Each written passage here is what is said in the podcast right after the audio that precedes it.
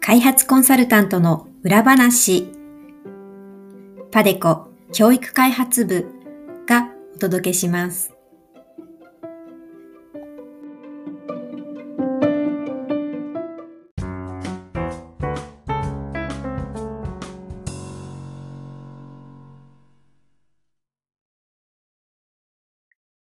皆さん、こんにちは。開発コンサルタントの裏話をお送りする、パデコ教育開発部の松崎さやかです。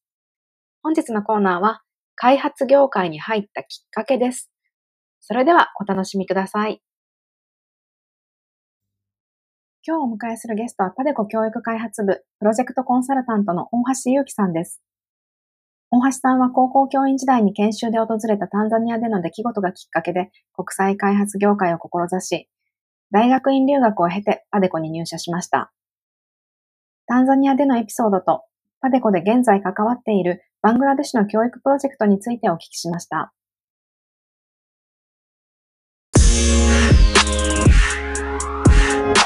こんにちは。よろしくお願いします。はい、こんにちは。よろしくお願いします。はい、それでは、えー、早速質問に入っていきますが、えー、開発コンサルタントを目指した原点について教えてください。はい、ありがとうございます。えっ、ー、と、私は前職で高校の教員、英語の教師なんですけれども、えーはい、高校の教員をしていたんですが、その時に、えー、JICA が行っている教師海外研修というものに参加したことがきっかけです。はい。で、この研修というのは、えー、国際理解や開発教育にまあ、関心を持つ教職員の方を対象とした海外研修なんですが、はい、えー、その当時は、えー、10日間ほどアフリカにあるタンザニアという国に行きました。はい。えタンザニアでは、えー、青年海外協力隊の方が活動されている病院や学校などを中心に訪問したのですが、はい、その中であるあの小学校に、えー、訪れたんですけども、そこであの子どもたちが70名ほどが一つの教室にぎゅうぎゅうになって座ってたんですね。はい、で、えーと、授業が始まるのをずっと待ってるんですけれども、現地の先生が、はい、あの授業に来ないので、あの、仕方なく、あの、協力隊の方が、その先生の代行されているという、えー、現状がありました。で、なぜ先生来ないん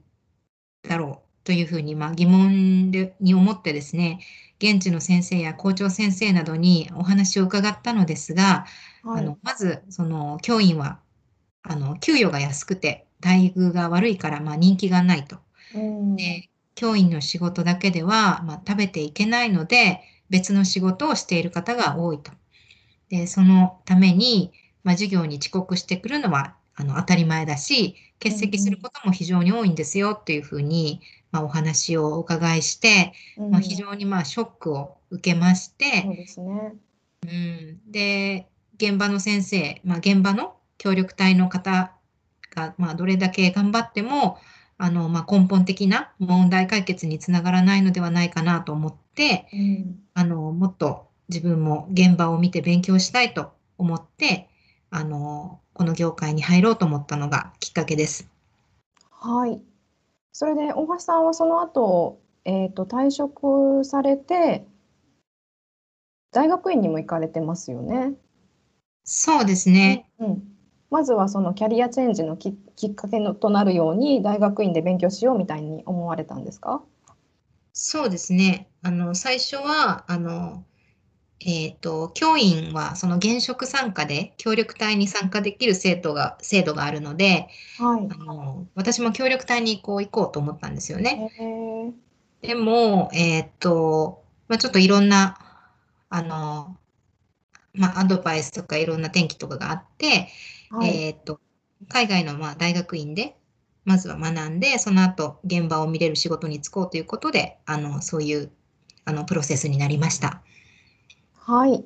ありがとうございます。それで、まあ、パデコに入社をされて、えー、その後、具体的にどんなプロジェクトに関わってますか？はい、えっ、ー、と、現在はですね、バングラディッシュで、えー小学校理数科の教育強化のプロジェクトに従事してます。うんうんで、この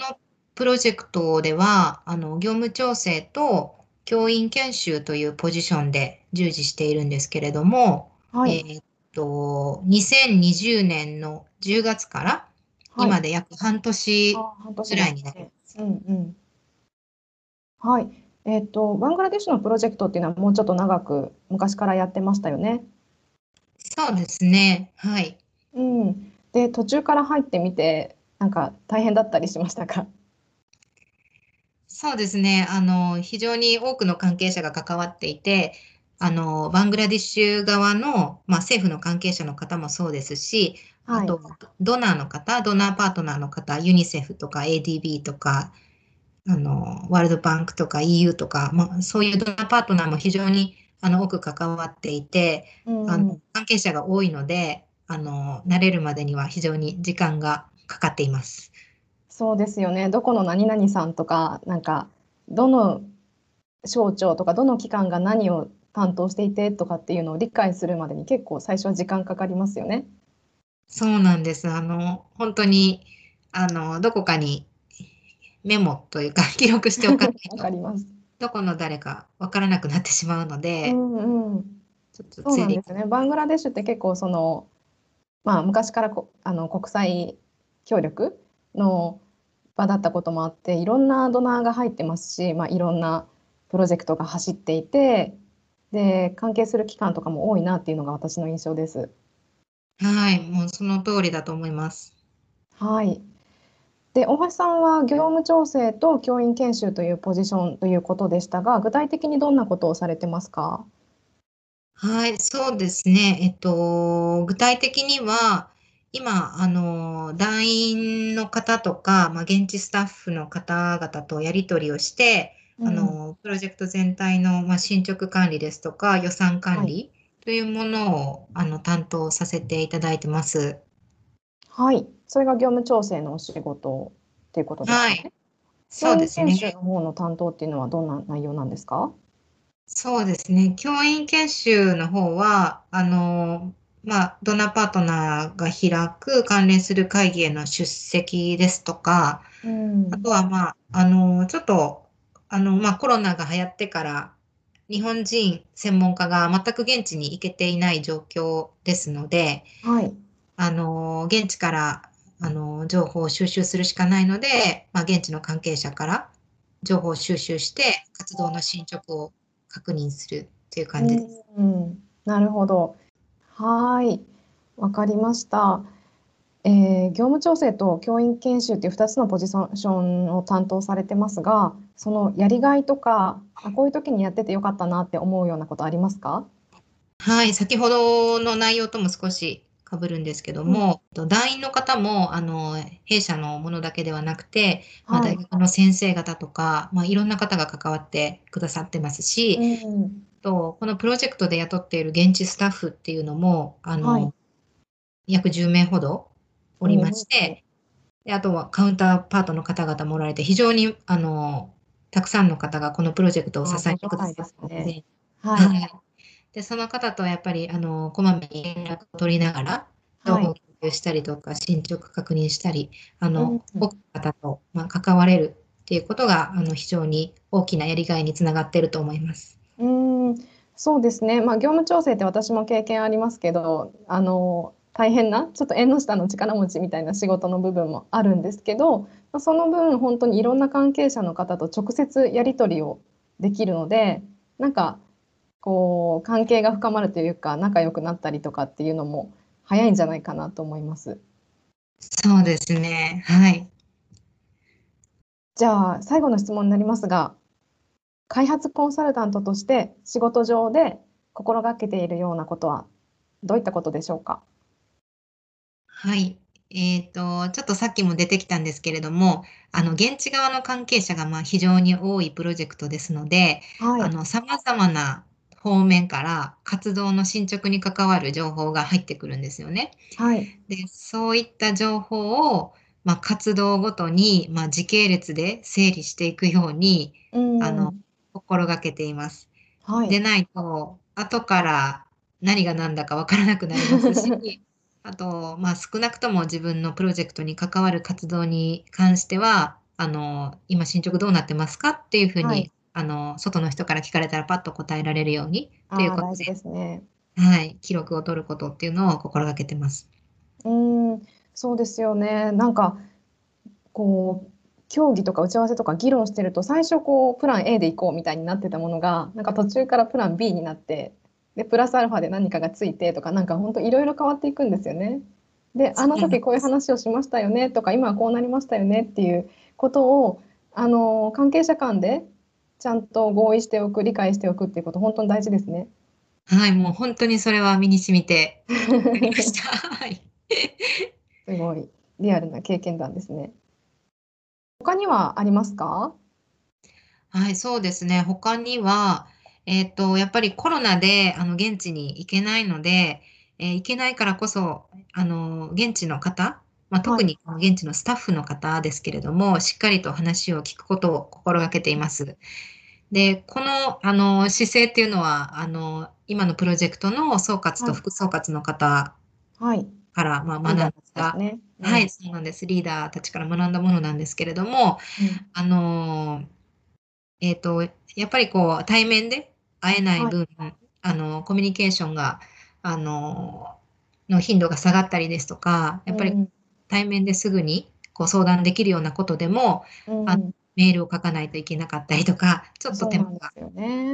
かかるので、はい、やっぱり、あの、ひ定期的に、あの、ちょっと連絡をしてみたりだとか、はい、は、あの、向こうから何かこう相談があるというふうに言われたら、あの、はい。ちゃんと時間を作って聞くとか、はい。そういうことを、あの、心がけています。そうですね。ちゃんとこう聞いてもらえてるっていうのも、現地の方々も安心しますよね。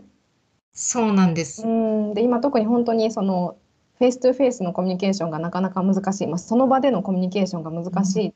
ていうことから、なんか現地の皆さんもあどうしたらいいんだろうとかすごいあのこれで大丈夫かなって不安に思うこともきっと多いですよね。そうなんです。だからなんで。積極的なコミュニケーション大事ですね。はい、あの、すごく大事だなと思って、あの、うんうん。最近は、はい、メール以外でも、あの、まあ、Zoom とか Teams とか、はい、そういったものでも、あの、まあ、気軽にいつでも、はい、あの、連絡してねっていうことを言って、あの、うんうん。連絡を取るようにしてます。うーん、なるほどですね。で、今、あの、総括と副総括、まあ、このプロジェクトのリーダーたちですね、こういう方々から学ん学んだということでしたけど、まあ、大橋さんとしては、こう、そのお二人がスタッフとか、えー現地の教育省の方とかとやり取りする姿とかを見て、あ、私もこういうふうに見習ってやってみようみたいに思われたんですか？はい、そうですね。あの、非常に、あの、お忙しい方なんですけれども、でも、どんなに忙しくても、あの、まあ、現地のスタッフの方に限らずですけども、うん。日本人であってもですけれども、あの、うん。どんな方でも、あの、こう、リーダーにこう、相談、何か相談事があった時に、こう、いつでも聞いてもらえるっていう安心感がすごくあって、で、それってすごく、あの、まあ、特に今、その、なかなかこう、対面で会えないはい。時代にはすごい大事だなと思って、うん、ちょっとお二人を見習って、私も、あの、心がけようとう思ん、すごい。先輩コンサルの背中を見て学ぶっていう感じですね。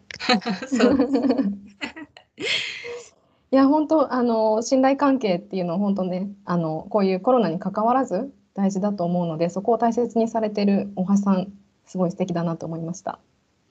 ありがとうございます。はいあの今ね本当コロナでまだ現地に行けてないっていうことなんですけど大橋さんもまあこの後近々現地に出発されるんですかね？そうですね。あの、はい、機会があれば、もう少しコロナが落ち着いたら、あの、現地に行きたいと思ってうんます。そうですね本当早く現地に行って、まあ、今まで本当パソコンを通してでしかやり取りしてなかった皆さんと直接会って交流を深めたいですよね。はい、そうですね。一度も会ったことがないので、まだ。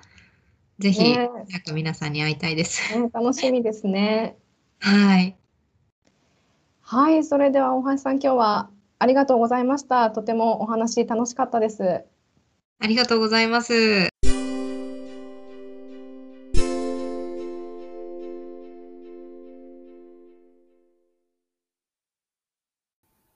次は、パデコ教育開発部からのお知らせコーナーです。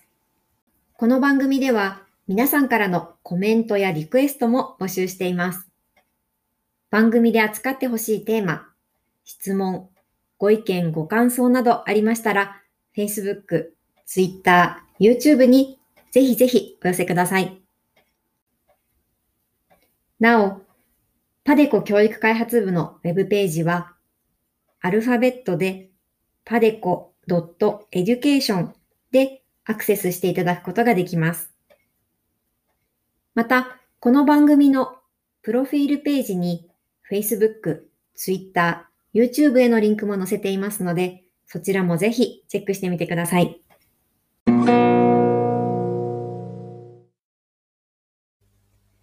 皆さんいかがでしたでしょうか？教育開発のコンサルタントの中にもいろいろなバックグラウンドをお持ちの方がいますが、今回は高校の先生だったという大橋さんのお話でした。日本の教育現場での経験があるというのは、海外の教育分野の仕事にも活かせる大きな強みだと思います。今関わっているバングラデシュのプロジェクトでも、現地の方々や関係者のお話をしっかり聞くことを心がけているとおっしゃっていましたね。国や文化が異なるからこそ、信頼関係を築くことはとても大切なことだと思います。教員時代から生徒に慕われていたんだろうなという大橋さんのお人柄が伺えるエピソードでした。パデコ教育開発部が送る開発コンサルタントの裏話でした。次回をお楽しみに。